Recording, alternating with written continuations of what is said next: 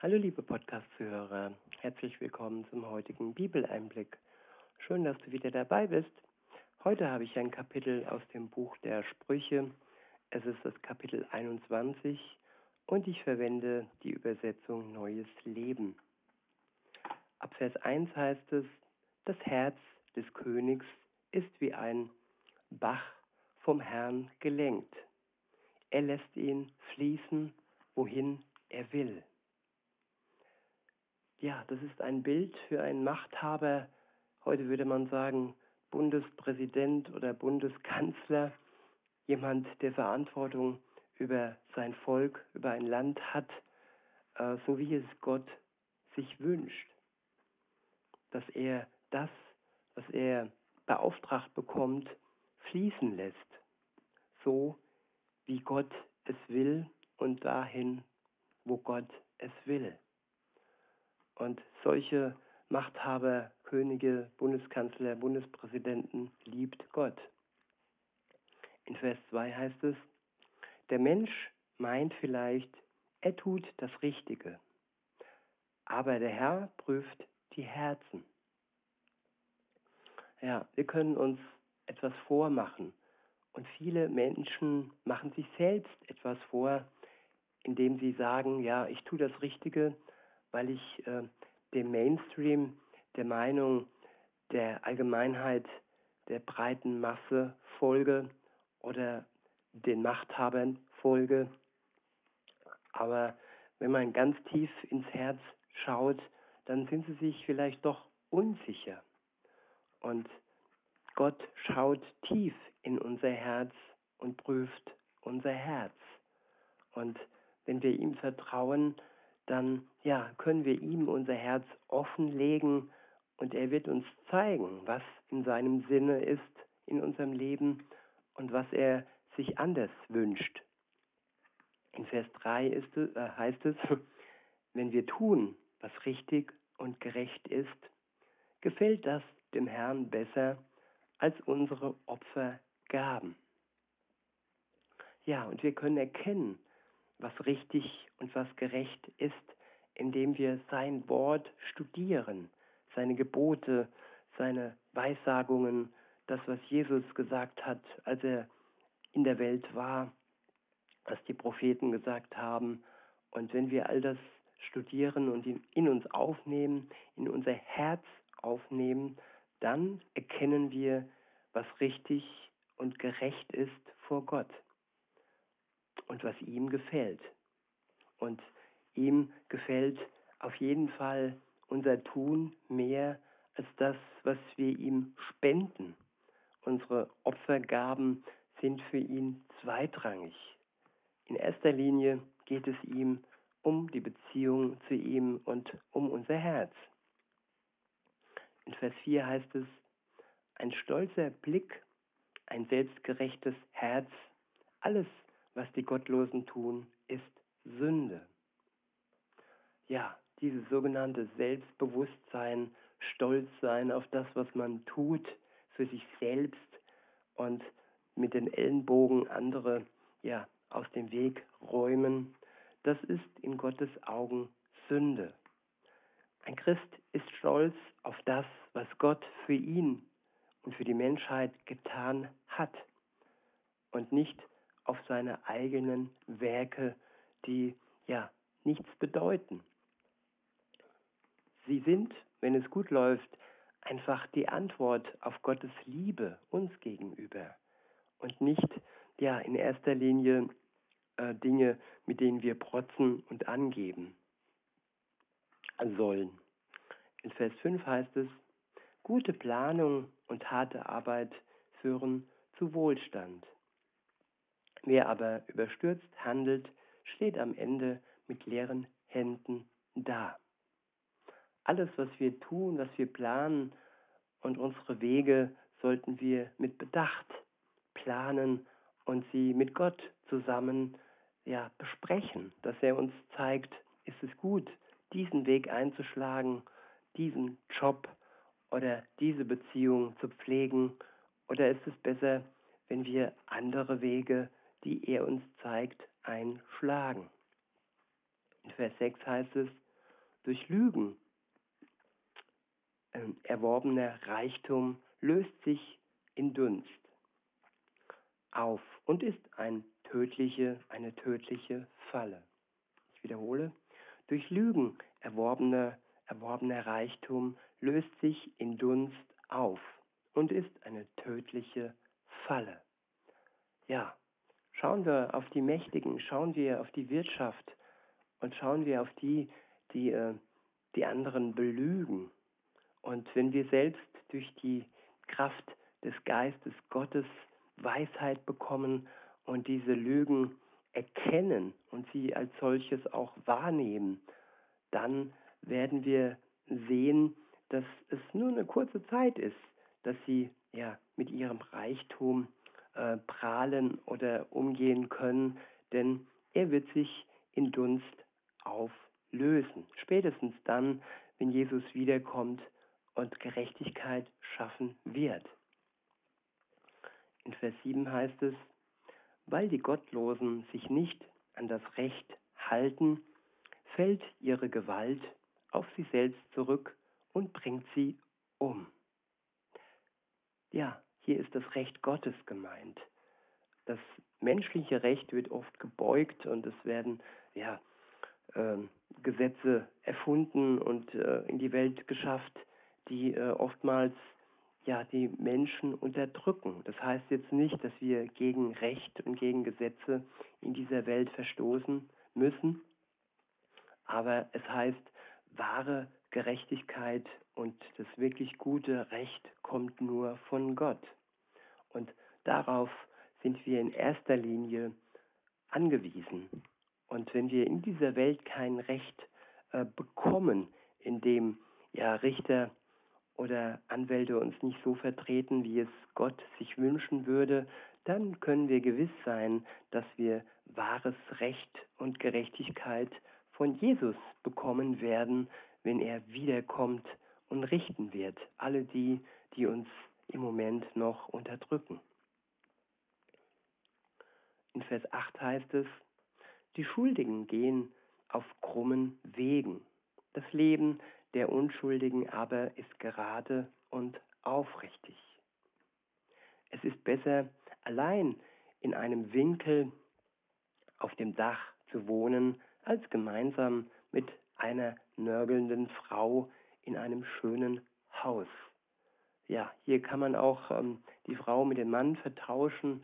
Ähm, ja, wer immer nur nörgelt und sich gegenseitig das Leben schwer macht und den Blick nicht auf Gott richtet, der uns mit Liebe beschenkt, die wir dann wiederum an den Partner weitergeben können, der verschwendet seine Zeit. In Vers 10 heißt es, ein gottloser Mensch liebt es, anderen zu schaden. Andere Menschen dürfen keine Nachsicht von ihm erwarten. Ja, unsere Naivität bringt uns oftmals in schlimme Situationen, dass wir denken, ja, jeder Mensch ist doch gut und ähm, er möchte uns ja nicht schaden, er möchte uns helfen, indem er uns dies oder jenes äh, verschreibt oder empfiehlt, äh, diese Substanz oder jene Substanz. Aber oftmals ist hinter all dem Profitgier und das Leben und die Gesundheit der Menschen ist nicht immer im Vordergrund. In Vers 11 heißt es, ein Unerfahrener lernt nur, wenn er sieht, wie die Spötter bestraft werden. Ein Weiser lernt aus Belehrung. Ich wiederhole, ein Unerfahrener lernt nur, wenn er sieht, wie die Spötter bestraft werden. Ein Weiser lernt aus Belehrung. Ja, viele vergeuden Zeit, indem sie ja zu lange warten und bis es soweit ist, dass all die Übeltäter und Bösewichte bestraft werden, all die Spötter, die über die Menschen spotten und äh, profitgierig sind, das kann teilweise ja ziemlich lange dauern. Wenn man sich aber vorher schon von Gott belehren lässt und Weisheit schenken lässt, dann hat man Zeit gespart. In Vers 12 heißt es, der gerechte Gott weiß, was in den Häusern der Gottlosen vor sich geht. Er wird die Gottlosen ins Verderben stürzen. Ja, das klingt hart, aber jeder Mensch hat die Möglichkeit, eine Beziehung zu Gott aufnehmen, aufzunehmen. Und dann wird er ja ein Kind Gottes und er verlässt den Pfad der Gottlosigkeit. Aber wer beharrt auf den Weg äh, der Sünde zu bleiben, der wird ins Verderben stürzen. In Vers 13 heißt es, wer seine Ohren vor den Bitten der Armen verschließt, dem wird auch nicht geholfen werden, wenn er selbst in Not ist. Ein heimliches Geschenk besänftigt den Zorn. Eine heimliche Bestechung stillt die Wut. Ja, heimliche Geschenke sind die besten, finde ich, wenn man beschenkt wird und nicht so wirklich weiß, von wem das Geschenk kommt. Im Endeffekt kommt alles Gute von Gott und wenn wir von Menschen beschenkt werden, dann haben sie es zuvor von Gott erhalten. Und ja, als gegenüberliegendes, ja, die Bestechung, die stillt vielleicht die Wut, aber am Ende äh, hilft sie niemanden, weder dem, der bestochen wurde, noch dem, der andere besticht. In Vers 15 heißt es, Gerechtigkeit ist eine Freude für die Gottesfürchtigen. Doch bei den bösen Menschen verursacht sie Entsetzen. Ich wiederhole, Gerechtigkeit ist eine Freude für die Gottesfürchtigen. Doch bei den bösen Menschen verursacht sie Entsetzen. Ja, wer von der Sünde äh, eingenommen ist und böse unterwegs ist, der will oftmals und lange nicht wahrhaben, dass irgendwann über ihn Gerechtigkeit äh, siegen wird. Und die sind dann entsetzt und denken, ja, ich bin doch mächtig, ich bin doch reich, warum widerfährt mir das jetzt? Und das ist naiv und das ist aber auch für die Menschen gerecht, die unter diesen Bösen leiden.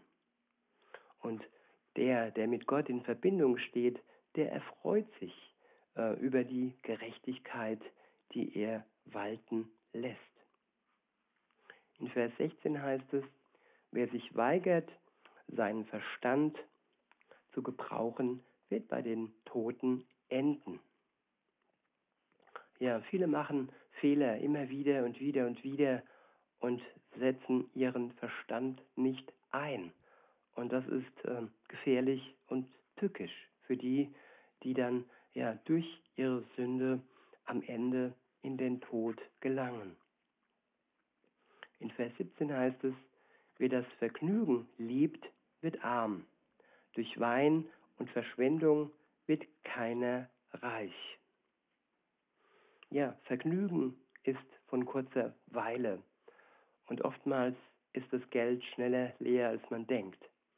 Und auch Wein ist oft nur von kurzer Dauer. Wenn dann der dicke Kopf am nächsten Tag kommt, dann wird man davon auch nicht reich. In Vers 18 heißt es, die Gottlosen werden bestraft, damit die Gottesfürchtigen gerettet werden. Und die schlechten Menschen leiden für die Aufrichtigen. Ja, das Ende wird gut, auch wenn im Moment es scheint, dass es umgekehrt ist, dass die Gottesfürchtigen am meisten leiden und die Gottlosen ja den größten Spaß haben. Aber am Ende wird es so, dass die Gottesfürchtigen vor Gott ja gerecht dastehen und die Gottlosen ja ein böses Ende finden. In Vers 19 heißt es, es ist besser, allein in der Wüste zu leben, als sein Leben mit einer verärgerten, verärgerten und nörgelnden Frau oder eines mit einem Mann zu verbringen. Ja, wer dies erkennt und wer nicht bereit ist, schlimme Kompromisse einzugehen, die krank machen und die nicht wirklich helfen, der ist weise. Dass man sich von Beziehungen trennt, die einem nicht gut tun und ja, dem anderen auch nicht gut tun, weil er stur ist und immer nur am Nörgeln ist, das ist schon im Sinne Gottes. Auf der anderen Seite wünscht er sich Treue, Treue dem Partner gegenüber, der eben nicht nur nörgelt, sondern der ja auch auf Gott achtet und eine Beziehung zu ihm hat. In Vers 20 heißt es, ein weiser Mensch bewahrt seinen Reichtum und Wohlstand, ein Narr aber verschwendet gleich wieder alles. Wer gerecht und gnädig handelt, wird leben, Gerechtigkeit und Anerkennung finden wiederhole Vers 21, wer gerecht und gnädig handelt, wird leben. Gerechtigkeit und Anerkennung finden. Ja, man kann nicht nur von Gott äh, Gnade erwarten, sondern sollte selbst auch aus der Dankbarkeit heraus anderen gegenüber gnädig handeln. Erst dann bekommen wir ja die völlige Fülle von Gott geschenkt. Und bekommen wir auch die Anerkennung, die uns oft von der Welt ähm, ja nicht zuteil wird, was auch gar nicht nötig ist, denn wer von Gott anerkennt wird, der hat alles, was er braucht, besonders für die Ewigkeit. In Vers 22 heißt es, ein Weiser erobert die Stadt der Mächtigen und reißt die Festung ein, auf die sie vertrauen. Wer seinen Mund und seine Zunge im Zaum hält, gerät nicht in Schwierigkeiten. Ja, wie ich noch jünger war, habe ich alles losgeplappert und auch heute passiert mir das noch ab und an, dass ich eigentlich meine Zunge nicht im Griff habe. Aber gut ist es, wenn man auf diesen Ratschlag ähm, ja hört und überlegt, bevor man redet.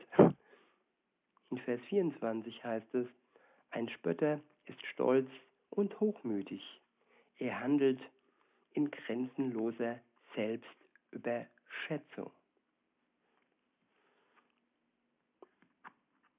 Die Wünsche des Faulen bedeuten seinen Untergang denn er weigert sich, etwas dafür zu tun.